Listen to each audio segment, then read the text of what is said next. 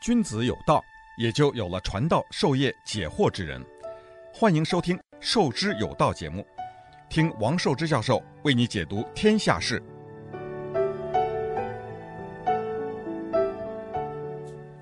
欢迎大家来到《授之有道》这个节目。这个二零二一年的五月四号，那么五一五月四号呢是五四运动。那么这个五四运动呢，我们还要真和大家讲一讲。呃，我们前面有五一，五一呢是一个工人运动，工人运动是在美国芝加哥爆发的啊，那就变成国际劳工人运动啊，国际劳动节啊，那个我们呃没有讲。那么我们今天讲讲五四运动，因为五四运动呢，对于这个整个中国的现代历史的发展呢是有重大的作用的。五四运动呢，是中国近代历史上的一次重要的学生运动啊。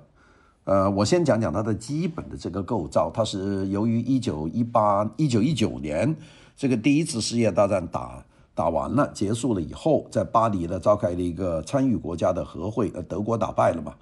那么中国呢，作为第一次世界大战的应战国，那么当然就提出要求了，就说德国占领了中国，德国是战败国啊。德国呢占领了中国的很多的领土，那么特别是胶东半岛啊、青岛这一带，还也控制了铁路啊，这个胶济铁路就从胶东半岛到济南的这条铁路，这个是希望能够收回这条铁路。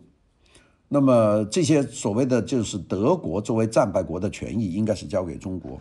这个好像是没有任何的问题了。但是呢，这个日本呢？就是认为日本呢，这个打德国当中呢，他的这个出了很大的力量啊，因为是日本把这个德国的这个在胶东的权益全占了过来。其实早了，日本在一九一四年就已经占了，一直占到这个一战当中，日本就没动什么手。但是呢，日本说我已经打败了德国，我是有功的，所以日本呢就不肯还。日本呢就说我们耗资巨大，我们得到赔偿，所以这里这个胶东半岛呢归我们日本人管，铁路归我们日本人管。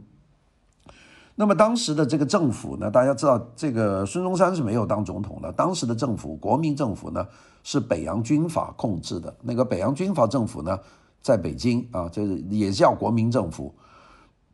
那个政府的领导叫段祺瑞啊，段祺瑞呢，就是幕后的总操纵，就这个政府就是段祺瑞政府。我们记得鲁迅写书里面经常写这个段祺瑞执政府，就写段祺瑞政府。这个段祺瑞政府呢，这个仗还没有打完。一九一八年的九月份，就当时呢，就跟日本人呢就谈判，就跟日本人借钱，借钱干嘛呢？他还搞两条铁路，一个是从济南到顺天这么一条铁路，第二条呢叫高徐铁路啊，高徐高徐铁路啊，这两条铁路。那么这两条铁路呢都要花钱，那中国当时没钱了，北洋政府，那么他就在一九一八年的秘密从日本呢。就借钱去修铁路，那么他呢，在跟日本谈判的时候就说呢，呃，因为我跟你们借钱修铁路，那么我们的这个在胶东半岛的权益呢，我们是可以让给日本人的，就已经有了一个密议啊，大家记住了这件事情呢，还真不是不这个巴黎和会时候说的，就是巴黎和会以前就有这个事情。好了，到五月二号，当时给总统当顾问的这个林长民啊。这个就发布了消息啊，就是说这个事情好像已经谈成了，那大家要注意了。这个林长民呢是一个非常好的一个一个领导，他是当了这个段祺瑞的这个顾问。林长民呢，大家都不太清楚，其实林长民呢有个女儿，大家都知道的，这就是梁思成的这个太太，这个林徽因啊，就是一个美女才女和建筑家啊。这个林长民呢就在五月二号。就像这个报社就发布消息，就说已经呃有这个有可能卖了这个山东半岛了，那么就各方面呢就有舆论的关系。那么五月四号，经过北京大学的校长蔡元培的这个运作呢，学生就上街游行，高喊“外争主权，内除国贼”这个口号，并且呢火烧了赵家楼，痛打了这个张忠祥。那这些我们都熟悉了。跟着以后呢，就全中国罢课、罢市、罢工，那个几个与这个出卖山东主权有关的人，像这个曹汝霖、张忠祥、陆宗舆这些人都被罢免了。那么到了六月二十八号，中国的参加巴黎和谈的代表团呢，拒绝在凡尔赛条约上签字，大概就这么一个过程。这个五四运动呢，虽然就是五千学生在天安门广场去示威，但事实上呢，它和中国的这个运动呢是有密切的各种的关系。第一个说法就是说，五四运动跟一九一五年的新文化运动是有关的。大家记得新文化运动吧？那么有三种看法，有一种看法就是说，一九一五年的新文化运动和五四运动其实是一个运动。这个看法的人呢，主要是有梁漱溟、有余英时，他们都认为呢，这两者呢都可以称为广义的五四运动，或者叫五四新文化运动。另外呢，有些人呢认为这两者他们是密切联系的。二一九一五年的新文化运动和一九一九年的五四运动是可以联系起来，但是它不是一回事。有这种关系的立场的人有胡适。有毛泽东，有李敖，他们认为这两者呢密切相关，但是有区分。那么他并且还认为这个五四运动呢，他们是得益于新文化运动对于学生思想和组织的准备，又使得新文化运动发展和分化。那么并且呢，有一大部分的这个学者呢就投入了政治运动，像蔡元培、陈独秀、李大钊。罗家伦这些学生和学者都投入了政治运动，还有第三部分人呢，就认为呢，五四运动就是纯粹文化运动，这就是胡适啊。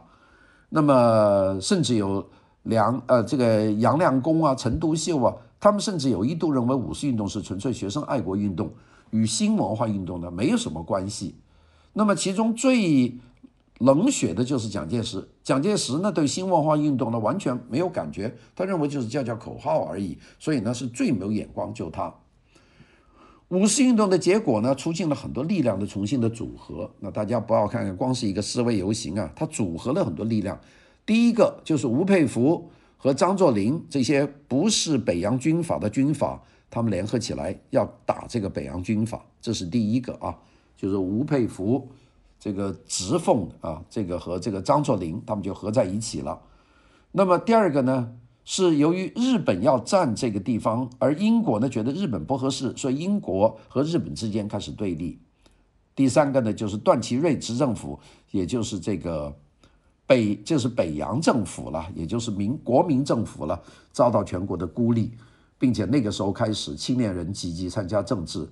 当时的马克思主义、社会民主主义、无政府主义都受到欢迎。那么这个时候，俄国共产党的努力的支持之下，那么呃有些人呢就转信了马克思主义，包括有李大钊、有陈独秀、有毛泽东，这些都转信了马克思主义。那么这样呢，他们呢一个呢就是成立了中国共产党，在一九二一年啊这个七月一号。第二个呢就是他们这些人呢。他们是助力一九二六年的国共的北伐，那么国民党和共产党呢，也都强调他们自己和五四运动的关系，都认为五四运动是他们的革命的传统。那么两党执政以后呢，这个五四运动呢，这个其实也变成两党的一个一个遗产啊，也就是说都要讲到学生运动嘛，因为你们的两党的成立跟学生运动是有直接关系的。那么，所以呢，这个五四运动呢，就变成了两方面的一个核心的一个重大的历史事件。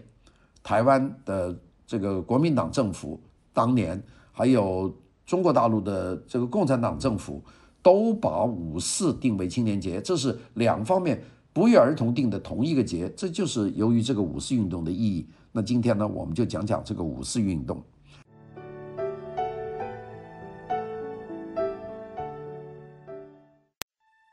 君子有道，也就有了传道授业解惑之人。欢迎收听《授之有道》节目，听王寿之教授为你解读天下事。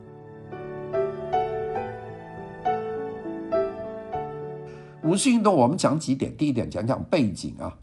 背景呢是有几点的。背景呢，第一点就是世界大战啊，这个青岛战役。德国呢，一直是占领了这个胶州湾啊，胶州湾就是青岛附近了啊。这个，那么德国呢，用胶州湾作为德国陆军、海军的据点。那么第一次大战爆发以后呢，当时日本呢，这个就用那个国际贸易航行受到重大的阻碍的这个名义，就要求德国在一九一四年的九月十五号就交出青岛地区。那这个仗刚打，一九一四年刚打，这个日本人就说你让出来，德国呢就没有理会，所以呢，这个日本呢就派兵就去打德国。那一九一四年一战刚刚打嘛，那么所以呢，最后呢就导致了日本和英国的联军在这个一九一四年的十一月十六号。就攻下了青岛，那就是用了大概几个月的时间就把青岛打下来，并且呢，攻占了这个胶济铁路。胶济铁路就是胶东半岛到济南的铁路。大家知道，济南在山东的中部，这个青岛呢在最东部啊。那么这条铁路是，呃，这个日本人控制的，原来是德国人控制的。那么日本人呢就把这个占下来了。这个整个战役就是十一月十六号开展的这个日本。英国和德国的战争呢，一共伤亡不到两千人，但伤亡是不大的。好了，这个日本人一次控制了青岛，控制了这个胶东半岛，到一九一九年的一月二十七号，日本、英国、法国、俄国、意大利五个国家开会。呃，在开会的时候，日本的这个大使叫牧野，他就提出来说，德国政府呢应该无条件将胶州湾租借权和铁路。以及德国在山东的所有其他的权利啊，都让给日本啊，的赔偿日本的损失，并且呢，说其他的四国也是英法俄意都已经同意这个事情了。好了，我们讲讲这个是青岛战役，我们再看看政府内部的亲英派和亲日派的斗争啊，那个讲政府，那当时政府呢，孙中山是一点权力都没有的。一九一七年。孙中山在广州开展了第三次革命啊，叫做护法运动，实施北伐。但是，一九一八年，孙中山在内部的矛盾里面被被迫离职。就孙中山在一九一八年本来说要打北伐，结果内讧，内讧呢就把孙中山就挤下去了。所以，广州军政府陈炯明的军政府啊，惠州军阀，呃，福建军阀，陈炯明呢就没有了权了，被谁去排挤呢？就被这个桂系军阀，桂系军阀就是广西军阀，白崇禧啊、李宗仁啊等等，所以这个呢，由这个桂系军阀领导呢，就和北方的这个呃北洋军阀去谈判。一九一九年的二月份，但是没有谈出结果。当时参加巴黎和会当中的中国代表团有五个人，有一个人呢是南方的代表，当时孙中山是完全没有这个控制权。孙中山呢住在上海。上海呢是蒋介石的势力范围，并且呢，孙中山当时呢和人在福建的这个陈炯明呢来往比较密切，那么其他的军阀呢也都参加角力，那么所以这个时候呢，军阀林立啊，控制国会的这个北洋军阀段祺瑞，还有冯国璋、张作霖、阎锡山这山西军阀了，张作霖是东北军阀了，还有陆荣廷等等。各自为政的关系错综复杂。在北京呢，当时的大总统呢出面的还不是段祺瑞，叫徐世昌。徐世昌呢，还有组织一个内阁叫钱能训内阁。那么当时总统和内阁之间呢达成平衡，政治运作呢还算是顺畅。幕后的领袖呢就是段祺瑞。段祺瑞想什么呢？就想赶快武力统一，并且呢向日本去借贷。但是政府呢，受到各个党派、各地的军阀的的制约，政策呢经常变化，所以呢，林长民、汪大燮就建议这个徐世昌呢，就建立一个外交委员会，用这个来牵制这个段祺瑞。那么这个会参加的人还有熊希龄啊、梁启超等等，他们其实都是希望和平统一。并且呢，优先收回这个中东铁路、胶济铁路的路权，联合英美呢制衡日本。那么我们前面说到了，一九一八年的九月份，当时的北京的这个北洋政府呢，为了在山东境内要建这个济顺到高徐这两条铁路，就向日本秘密的借借贷，那么把这个财政收入呢作为抵押，就抵押给日本人。在签约的过程里面呢，日本的外交大臣呢后庭新平就向中国驻日本公使陆中强呢就提出要处理山东问题，有七项建议。这七项建议包括胶济铁路沿线是由日本军队控制，除了济南留出少量中国部队以外，全部的中国军队调集在青岛。胶济铁路的巡警本部还有重要的火车站和巡警的这个培养的这个地方，也就是巡警营啊，都应该雇佣日本人控制。交际铁路呢，确定以后由中国和日本经营办理。那么陆宗祥呢写了一个电报，就说中国政府对于日本政府所列的这个提议啊，欣然同意。这个引起了清英派和清美派的这个不同意，那这就留下了火种。这个时候啊，中国的大众的心态已经是准备要要反帝了。西方的思想在晚清，特别是在甲午战争以后，大量传入中国，影响年轻一代。到辛亥革命以后呢，这个中华民国建立，这种影响随着《新青年》这些刊物啊，他们的发展，还有白话文运动的就推展，所以呢，这个学生和一般市民呢，都有这个自由反抗这个传统的权威的这种思想，社团活动特别的这个发达，当时社团多了，新文化运动用各种的组织形式纷纷的建立，包括少年中国学会、工学会、新民学会、新潮社。平民教育讲演团、工读互助团等等，这些呢都打下了社会政治动员的基础。那么这个时候，由于革命风潮导致政局一直不稳定，到第二次革命，一九一四年袁世凯解散国会以后，北洋政府呢就试图呢恢复帝制，失败以后呢，到一九一六年袁世凯去世了，各地军阀呢相继呢就自己呢就拥兵自立。就爆发了第三次革命，这个社会呢相当曲折，老百姓呢这个怒火中天，只要有一点火点起来，中国呢就会爆发大规模的这个革命运动。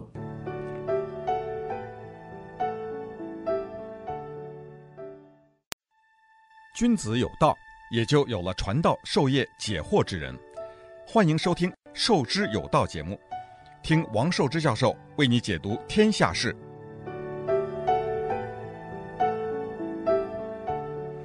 我们讲到这里，要讲讲中国教育界的情况。教育界呢是整个在在革新的。中国的教育制度在清末的新政里面学习西方和日本的学制啊，改革。到了民国初年呢，高等教育获得进一步的进发展，特别是北京大学，当时在校长蔡元培的领导之下，引进了开放的学风，提出了思想自由兼容并包的这个办学的方针。所以呢，就引进了很多人呢，比方说他引进了李大钊，这是中国共产党的最早的这个奠基人呐。李大钊引进了这个朱家骅，朱家骅呢，这个是能够曾经做过中华民国的总统的，他是中国近代地质学的奠基人，他是清德派的朱家骅，还有引进了陈独秀，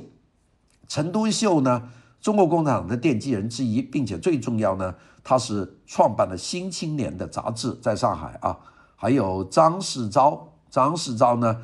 是民国初年最有影响力的政治理论家，他担任了这个《民力报》啊，这个发表了大量的政治文章，所以很多人认他认为张世钊呢是新文化运动的这个思想领袖。还有胡适这个人，我们讲过，担任过北京大学的校长、中央研究院的院长啊，这个是胡适。还有辜鸿铭，辜鸿铭呢是一个英国文学的专家，他呢其实是在槟榔屿生的人，在马来西亚生的人，他呢在晚清的西式学堂里面主要教英语啊，他教过很多学校，在北京大学当英语也被引进。还有刘师培，刘师培是经济学家，钱玄同呢是音韵学家，就是懂很多的文字音韵，还有吴梅。是这个戏剧家，还有刘半农，这个是新文学的专家啊，他教很多东西，叫诗歌。刘半农，还有严复，严复是翻译家啊，翻译了很多的书。他呢是当时叫做筹安会六君子啊，就严复这些人，李大钊、朱家骅、陈独秀、张世钊、胡适、辜鸿铭、刘师培、钱玄同、吴梅、刘半农、严复。都被请到北京大学里面当教授，这样呢就开始培养学生独立自主、开放进步的思想和精神。这种思想和精神呢，就成为五四运动的重要的动力。那当然，有些人说，你怎么不说鲁迅是北大的老教授呢？呃，鲁迅呢其实不是的，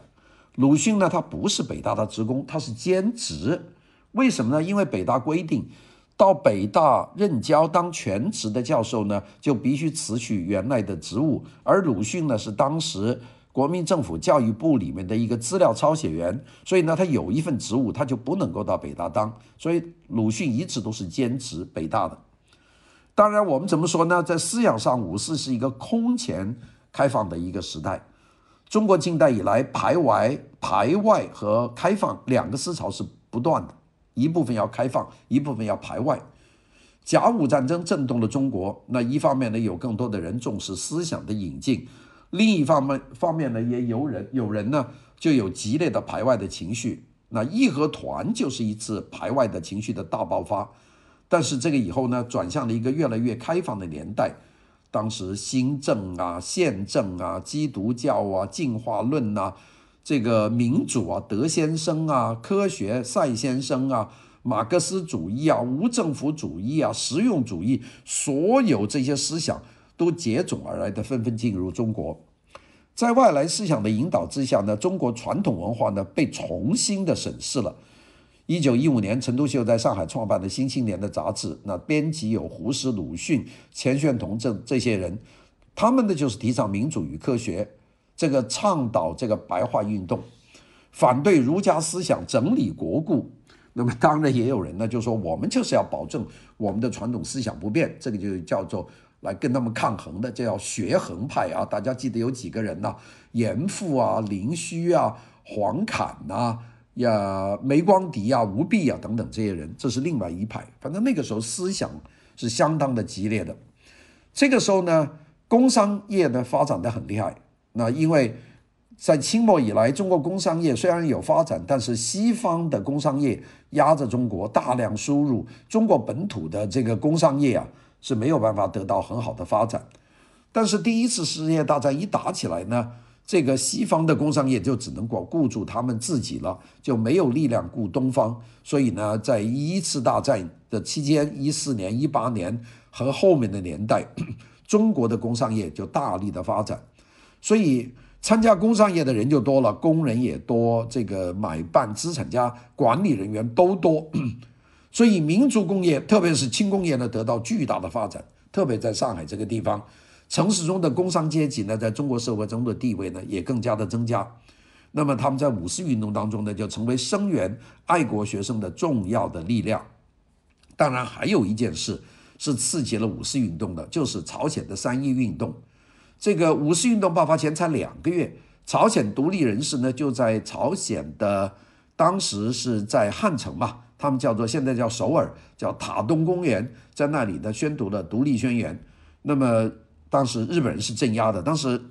这个朝鲜是日本占领的一个殖民地啊。但是呢，朝鲜呢，在全国有两百多万人参加了各种反日的示威和运动，这样呢，得到很多人的支持。所以很多人认为说，五四运动的加速呢，是跟朝鲜的三一运动呢是有关的，并且呢，全国的活动呢，是让中国人知道我们可以这样做。好了，我们现在讲讲五四运动的导火线几件几件事啊。第一个就是这个巴黎和会，第一次巴黎和会。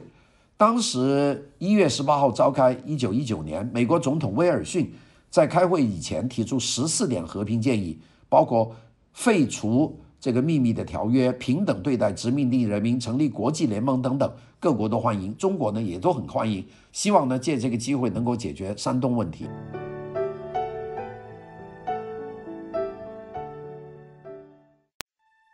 君子有道，也就有了传道授业解惑之人。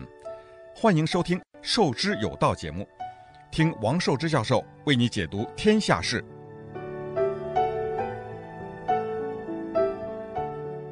到了二月份，中国代表团呢向大会提交了一个山东问题说帖啊，就是说要求这个归还这个山东给中国。美国呢是支持中国的，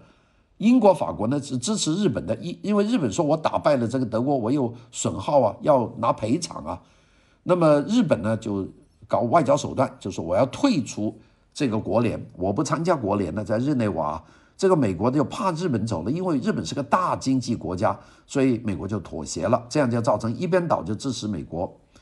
那么这个时候呢，国民这外交协会呢就派了几个人就找这个当时的北洋政府的这个总统徐世昌，就跟他说啊，你要赶快要提出七条，不能够接受啊。这几个人有熊希龄啊、王宠惠啊、林长民啊、干事这个陈介啊、呃魏思浩啊，还有这个寿鹏飞啊、梁秋水啊这些人就去找徐世昌，那徐世昌就接受了这个，那么。四月三十号，大会呢决定支持日本立场，就在巴黎和会呢就表决了，就把德国在中国山东的权益让给日本。那么这个代表团呢收到以后就不行，这个代表团的顾问梁启超就写了一封长的电报，就给这个汪大汪大燮和林长民说，对德国是文将以青岛直接交还，使日实理争，结果英法所为动。吾认为此不地加绳自负，请警告政府及国民，严查各权权，万物署名，以示决心，千万不能，千万不能签名。好了，这个消息露出来了，北京中国时报就刊登这个失败原因，说两个，一个是一九一七年的二月到三月间，日本和英法各国有蜜月，是是把交通这个让给日本的蜜月。第二是一九一八年。这个中国政府和日本有欣然同意山东换文，就说这个 这个段祺瑞啊要跟日本人借钱修铁路，所以呢是欣然同意有这个事，这两条事情要抓的。所以呢，国民外交委员会呢派代表去见徐世昌，就说那千万不能签这个呃不能签蜜月。那么所以呢这个就是变成了好了，到了一五月二号，林长民外交。委员会的事务主任呢，就干脆就把这个事情端到晨报上面，就发表叫“外交警报”，警告国民啊。那么就讲这个事情，说我啊，我说国亡无日啊，愿我四万万众誓死图之啊，就是说国家要亡了，我们四亿人民团结起来，我们用死来对抗。好了，这个大家就开始呢，就想办法，就说不能签字啊，所以这个就是过程。过程呢，就是在五月二号晚上，北京一些大学生在北大的西斋饭厅召开紧急会议，就讨论，大家群情激昂。五月三号呢，北大学生在北大的法科，就是第三院的大礼堂举行大会，北大一千多学生全部都出席了。当时还有北京的高等师范、法政专门学校、高等工科学校这些学生也都来参加。北大的校长蔡元培呢，知道这件事情，私下支持。同学们呢就竞相发言，号召大家呢奋起救国，并且要求的严惩这个交通部长这个曹汝霖、驻日公使张忠祥，还有这个一九一五年的驻日公使陆中宇啊，要要惩罚他们，并且提出四条决议。第一个，第次日就五月四号，协同其他兄弟学校齐集天安门广场举行爱国大示威。第二个，通电巴黎专使不许签字。第三个，通电各省在五月七号叫做国耻日举行爱国示威游行。第四个，联合全国各界一起奋起力争。好了，到了五月四号上午十点钟，各校学生碰头，教育部呢赶快派人就就跟北大说，你不要游行啊。好了，到下午一点多钟，北大学生。有十三个学院，三千多个学生，浩浩荡荡从北大的沙滩一直走过这个南长街，就一这个南小街就一呃南长街就一直走到了天安门广场，在那个地方呢，南池子我讲错了啊，那么在那里举行了声势浩大的示威活动，提出了外争国权，内除国贼呀、取消二十一条，拒绝合约签字，这些标语口号，当时叫的就这些口号：外争国权，内除国贼，取消二十一条，拒绝合约签字等等。军警呢来驱赶，学生人多啊，三千多人，军警呢就退了。当时学生领袖罗家伦就起草了一个北京全界全体学界通告，印了五万份，到处散发。我们现在看那个画上的那个散发传单，就是这个事情。